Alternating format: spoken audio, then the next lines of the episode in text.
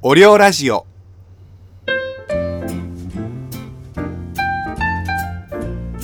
はい始まりました。第3回目のおりょうラジオ。1回目も2回目も大変好評だったみたいでもうずっと1位取らせていただけてとってもありがたいです。この間自分の YouTube でちょっとだけこのポッドキャストについて触れたんですよ。で放送してる時は気づかなかったんですけどコメントでポッドキャストはどんな方向性を目指していきたいですか？みたいなそういうコメントがあって。で一応このオリオラジオは芸を売りにしてるラジオではあるんですけどあんまり意見の押し付けはしたくないなと思っていて結構 YouTube とかラジオとか配信してるこっちの人で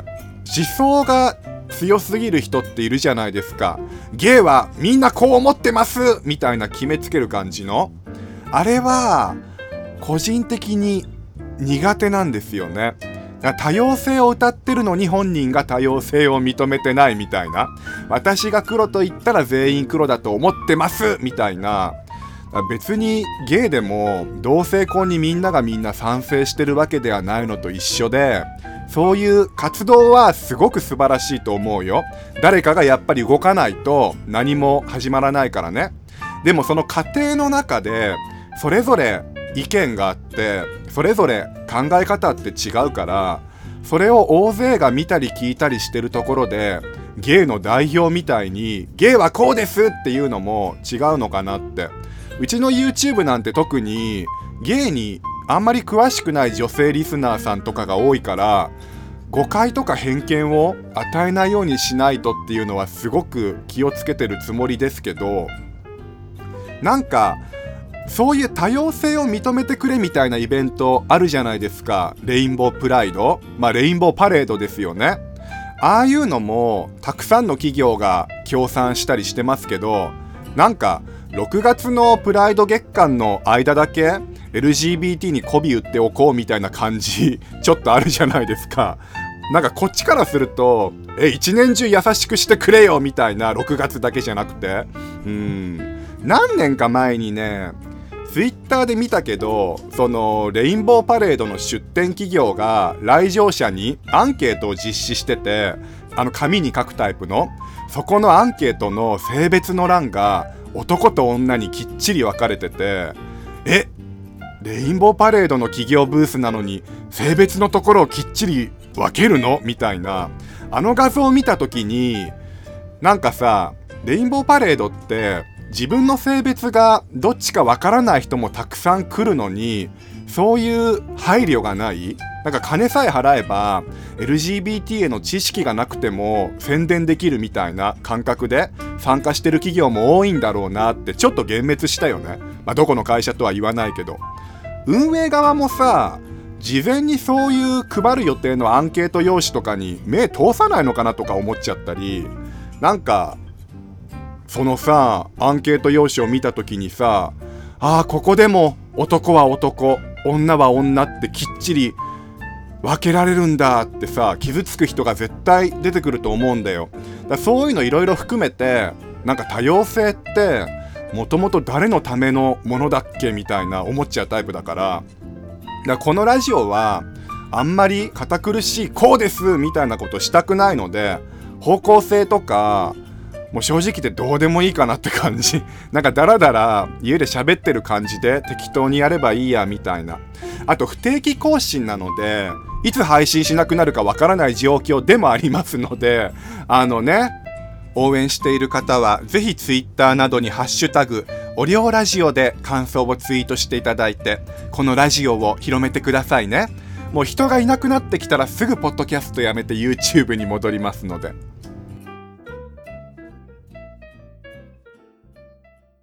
えー、今日のエピソードトークは、ベッドフレームに頭をぶつけて2日間も気絶してた話なんですけど、これね、ちょっとタイトルは笑えるんだけど、マジで笑えなかった話で、自分が23歳とか、それくらいの時に、まあ、当時、いい感じになってた人がいたんですよ。それでその人に、これからデートしないって、当日の夕方に誘われて、で、あの、当時は LINE なんてなかったから、ガラケーのメールで誘われたんですけどね。もちろん好きな相手だったから、行きますってメール返して、で、たまたま、前の日に、2丁目で朝まで飲んじゃってて、夕方まで爆睡した直後の寝起きでそのメールを見たもんだから、まあ、すごい見た目だったんですよ。顔が自分の。で、メールで約束した待ち合わせ時間まで1時間くらいしかなかったのかな。だ、もう大慌てで準備して、えーと、まず、えー、シャワー入って、えー、髪整えてみたいにこうさ、バタバタ部屋の中でしてて、そしたらさ、床に、なんかいろいろ散らばってたんだよ。部屋の。で、頭髪剤かなんかを思いっきり踏んづけちゃって、で、ギャーって倒れた先に、当時、鉄製のベッドフレームにマットレスを敷いて寝てたんだけど、そのベッドフレーム鉄製の、そこの角に頭を思いっきりバーンってぶつけちゃって、で、ギャーって部屋で叫んだ瞬間に、目の前に銀色の星、本当に銀色の星たちが何十個も視界にこう散らばってキラキラと、もう銀色まみれ、もう銀色夏男って感じで。で、そのままもう真っ暗になって、で、パッと目が覚めて、え？ってこう部屋の時計を見たら、15分くらい経っちゃってたの、時間が。つまり、15分間部屋の中で気絶してて、で、もうむくって起き上がって、いや、こんなことしてる場合じゃないと。こんなベッドに頭をぶつけて気絶してる場合じゃないって、もう早くシャワーを浴びて髪を整えないとって、浴室に行って鏡を見たら、頭から思いっきり血が出てて、で、その血がもう垂れて、眉毛の方にこう流れてるところで固まってるの。だもう15分気絶してる間に血が固まっちゃってたっていうね。で、そのままシャワー浴びて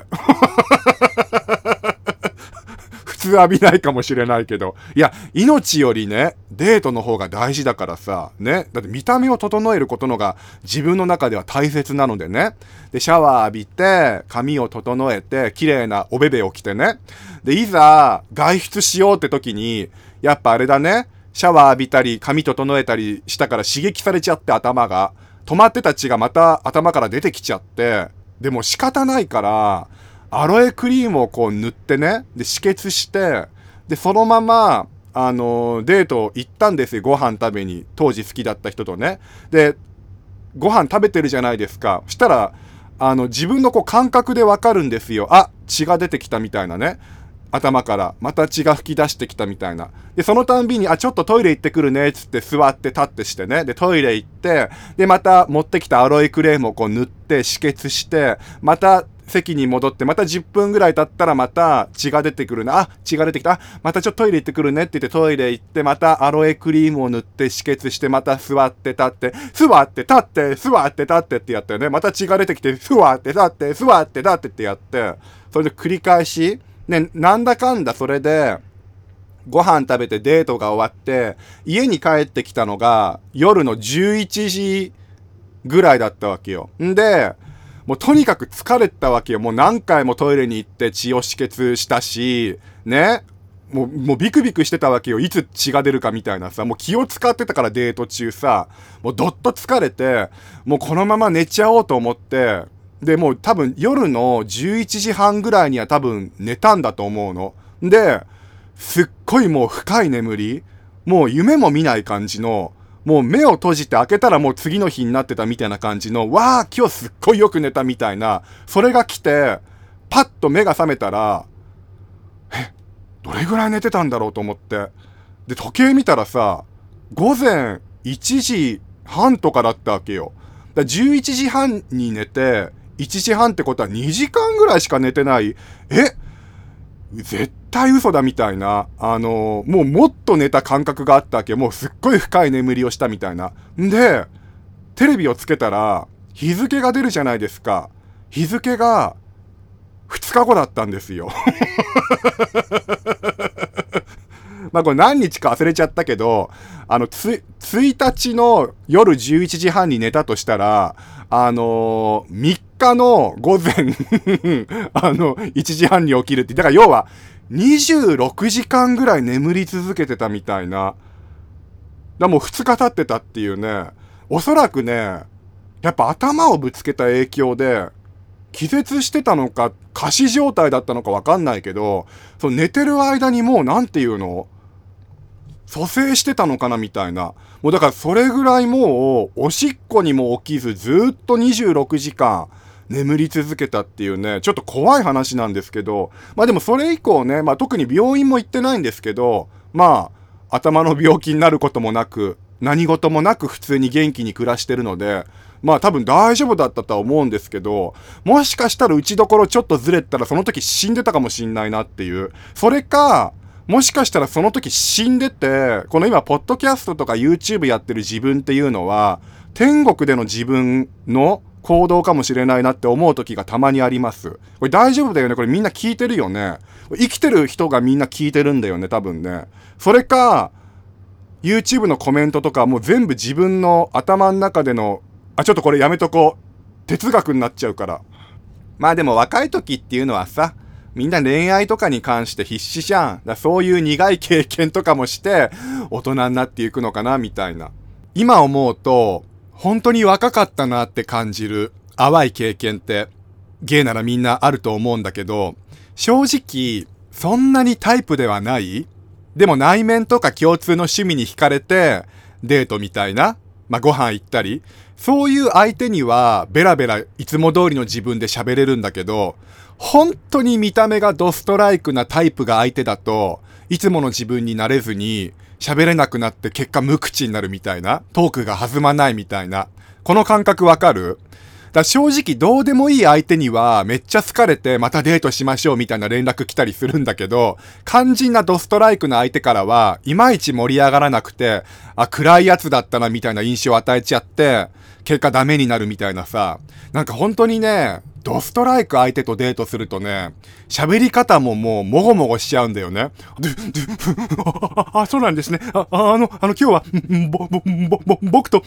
で、デートしてくださって、あ、ありがとうございます。あ、あ、そ、あ、そ、あ、それで、あの、ま、ど、まどかま、マギカなんですけどね、あの、まどかマギカの3話でメイン用意がなくなっちゃうんですね。で、あの、魔法少女リリカルナロハとかで、あの、田村ゆかりさんで、あの、カートキャプター桜は、あの、NHK のセクシャリティを、あの、前面に押し出した、ま、ま、ま、ま、ま、ま、魔法少女アニメなんですけど、あ、まどかマギカっていうのは、みたいな感じで、ちょっとオタク口調になっちゃうんだよ。最近は、もうこの年だからね、誰にでも普通に接せれるようになりましたけど、若い時は、もうタイプとのデートで散々失敗してたよね。だこの頭から血を流してた時も、もう全然食事中喋れないわ、頭から血は出るわで、もう最悪だったのだけ記憶に残ってるって感じかな。今、あの時に戻ってデートやり直したいって相手マジで何人もいるもん。失敗した場所がトラウマになっちゃうんだよね。全然ダメだったデートで行った飲食店とか、今も行くと、ああ、ここで、あの時、あの人と大失敗したなとか、結構思い出しちゃうタイプです。トラウマといえば、ちょっと今、とんでもないエピソードを 思い出したんですけど、昔さ、渋谷にケイビーっていうゲーバーがあったんだけど、もう今なくなっちゃったんだけど、そこ20代の時に通ってた時期があって、で、隣に来たお客さんがいて、で、その人40代ぐらいのゲイのお客さんだったんだけど、久しぶりに東京に来ましたみたいな話をしてたの。で、え、じゃあ昔は東京によく来てたんですか？みたいな話をしたら、いや、ちょっと、東京にはトラウマがあってもう15年ぐらい来てなかったんですけど、みたいなことを話し始めて、トラウマってなんだろう？なんか浜崎あゆみのファンなのかな？みたいな。で、話を聞いたら、20代の時に一回新宿2丁目に来たことがあるんだって初めての。で、なんか彼は青森かどっかに住んでて、で、やっぱりゲイだから、田舎だと出会いがないわけじゃん。だもう一回、東京に遊びに行って、新宿2丁目っていうところを見てみたくて、夜行バスに乗ってわざわざ青森から東京に来たんだって。で、東京に着いて新宿2丁目に直行して、で、あの、家具とか売ってる建物があるんだけど、そこのなんか周りをうろうろしてたんだって。で、あ、この辺が新宿2丁目か。えー、すげえ人がいっぱいいるな、みたいな感じで、あの、いたら、ナンパされたんだって。当時20代だったんだけど、30代のすっごいイケメンの人にナンパされて、君かわいいねみたいな。どこから来たのみたいな。で、あ、青森ですみたいなこと言ったら、えー、田舎から東京に来たんだ。勇気あるね。かわいいね。じゃあホテル行こうか、みたいな感じになったんだって。2丁目に着いて、5分でナンパされて、でも青森から出てきたその人からしたら、すげえすげえ東京ってすげえところだなべやみたいなさ、もうこんなイケメンがいて、しかもこんなイケメンがゲイで、しかもこんなイケメンにナンパされるなんて、青森では絶対ありえないみたいな。でも、二つ返事でうんって言ってさ、そのままホテルに直行したんだって。で、やっと、都会のイケメンゲーとそういうことができるってなった時に、あの、普通に、まあ、掘られたんだって。それでやっぱ掘られながら、ああ、東京ってすげえところだなべや、みたいな、ああ、すげえすげえ、みたいな感じな、感じになって、で、一通りのことが終わったら、今度交代しようって言われたんだって。だからその青森の人が立ちになってナンパしてきた人が猫にこう、ね、掘り、掘り合いしようみたいになって。で、あ、東京ってこういう感じなのかみたいな。で、自分が立ちになって、あの、掘ってたら、もうすごい、ライオンみたいな喘ぎ声を出すんだって、その人が。おーんおーみたいな。で、で、掘ってる最中に、もっと太いのが欲しいって言ってきたんだって。で、え、もっと太いって何？と思ったら、腕を入れてくれって言われたらしい。要はフィストをそれで言われるがまま、はいって言って、腕を、そのね、ナンパしてきた人のケツの穴にぶち込んで、そしたら、ズブズブズブズブズブって、え腕がこんなにすぐ入るの？ってぐらい、すんなりケツの穴が腕を受け入れて、あ、このケツ、昔任天堂64にあったメモリー拡張パックでも使ってるのかなみたいな。それで腕を入れた瞬間に、うんうんうんうんうんうんうんってあの、さっきまでライオンだったけど、今度はメスゴリラみたいな、喘ぎ声の種類が変わって、甲高いゴリラ鳴きをしてるなって思ってたら、うんうんうんうんうんこのままじゃんけんしようって急に言われたんだって。え、え、じゃんけんみたいな。そのケツの穴に腕をぶち込んでる状態でじゃんけんしようって。で、向こうが、じゃんけんって言うから、こっちが入れた状態でこう、チョキってやったら、口で向こうがパーとか言ってきて、ああ、負けちゃった、みたいな。要は直腸じゃんけんこっちがグーとかチョキとか出してる時はいいけど、パーって出すと、相手の腸の中で指が5本分広がるから、その瞬間、チョキ、あ、おおわかった みたいなあの、おたけびを上げながらじゃんけんで勝った喜びと、腸を拡張された快感でオーガズムを感じてるみたいな。それがだんだんエスカレートしてきて、昔メダルゲームの、じゃんけんマシーンってあったじゃないですか。じゃんけんぽん、ズコ、みたいなやつ。それの真似とかし始めちゃって、じゃんけんぽん、フィーバードゥルドゥルドゥルドゥルドゥルドゥルドゥルドゥル、ラッキーとか、勝手に一人で言い始めちゃったんだって。で、もうそれが、あまりにも怖くなっちゃって、もう、なえなえになって、で、ケツに入れてた腕を、スポって抜いたら、ブリブリブリブリブリって大量のうんこが出てきたんだって。それで、東京って本当に怖いところだなべやーってなって、その出来事がトラウマになっちゃって、すぐ青森に帰って、15年間東京に出てこなかったって言うんだよね。で、やっと15年ぶりに東京出てきたけど、まだ新宿2丁目は怖いので渋谷にしましたって言ってて、あ、だから渋谷なんだみたいな。まあ15年の間にね、大阪とかすすきのとかは行ってたみたいだけどね。つまりナンパしてきた男がフィストファック好きの直腸じゃんけん好き もう変態ど真ん中みたいなとんでもない当たりくじを初回から引いちゃってもうその人の心に深く傷をねあの つけてしまったっていうね。いや、そりゃトラウマになるわっていうね。やっぱ東京って怖いなってなるよね。初回にそんなすごい爆弾引いたらさ、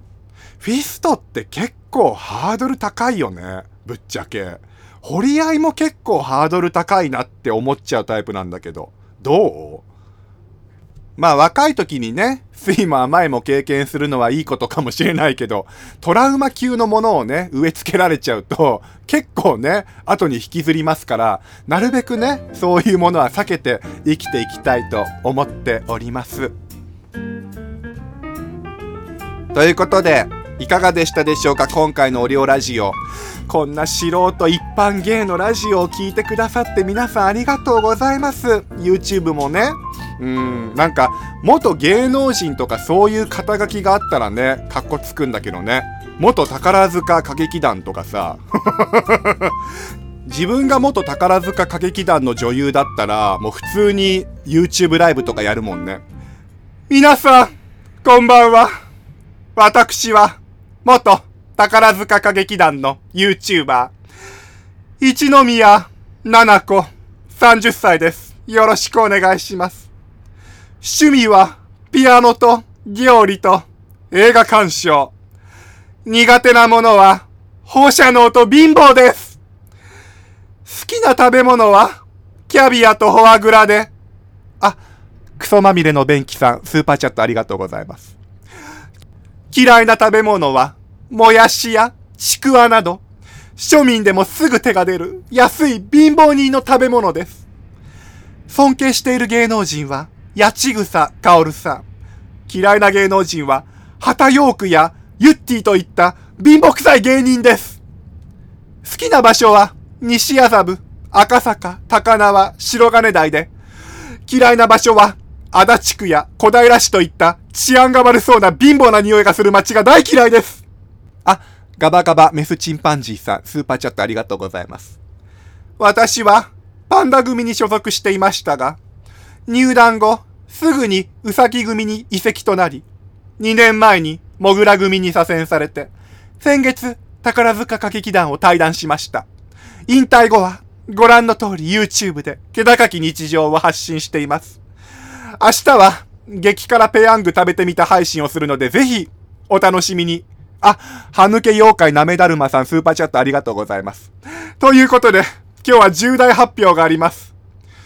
実は私、一宮七子は、3P が好きです。あ、しょんべんぶっかけうどんさんスーパーチャットありがとうございます。みたいなね。あの、すべて私生活を売りに、売りに出す落ちぶれた宝塚歌劇団女優っていうね。でも高学歴とプライドは捨てられずに庶民を見下してる感じの、あの、とんでもなく性格が悪い女優っていうね。そういう感じでやっていけるんですけど、そういう肩書きもないので、ありがとうございます。こんな一般芸の配信を皆さん見ていただいて。ラジオの感想は、ハッシュタグオリオラジオ、またはハッシュタグオリオチャンネルでツイートしていただければ、おりょうチャンネルの公式アカウントがいいねをしに行きますので、皆さんどしどしとご感想をお送りください。それではまた次回お会いしましょう。さようなら。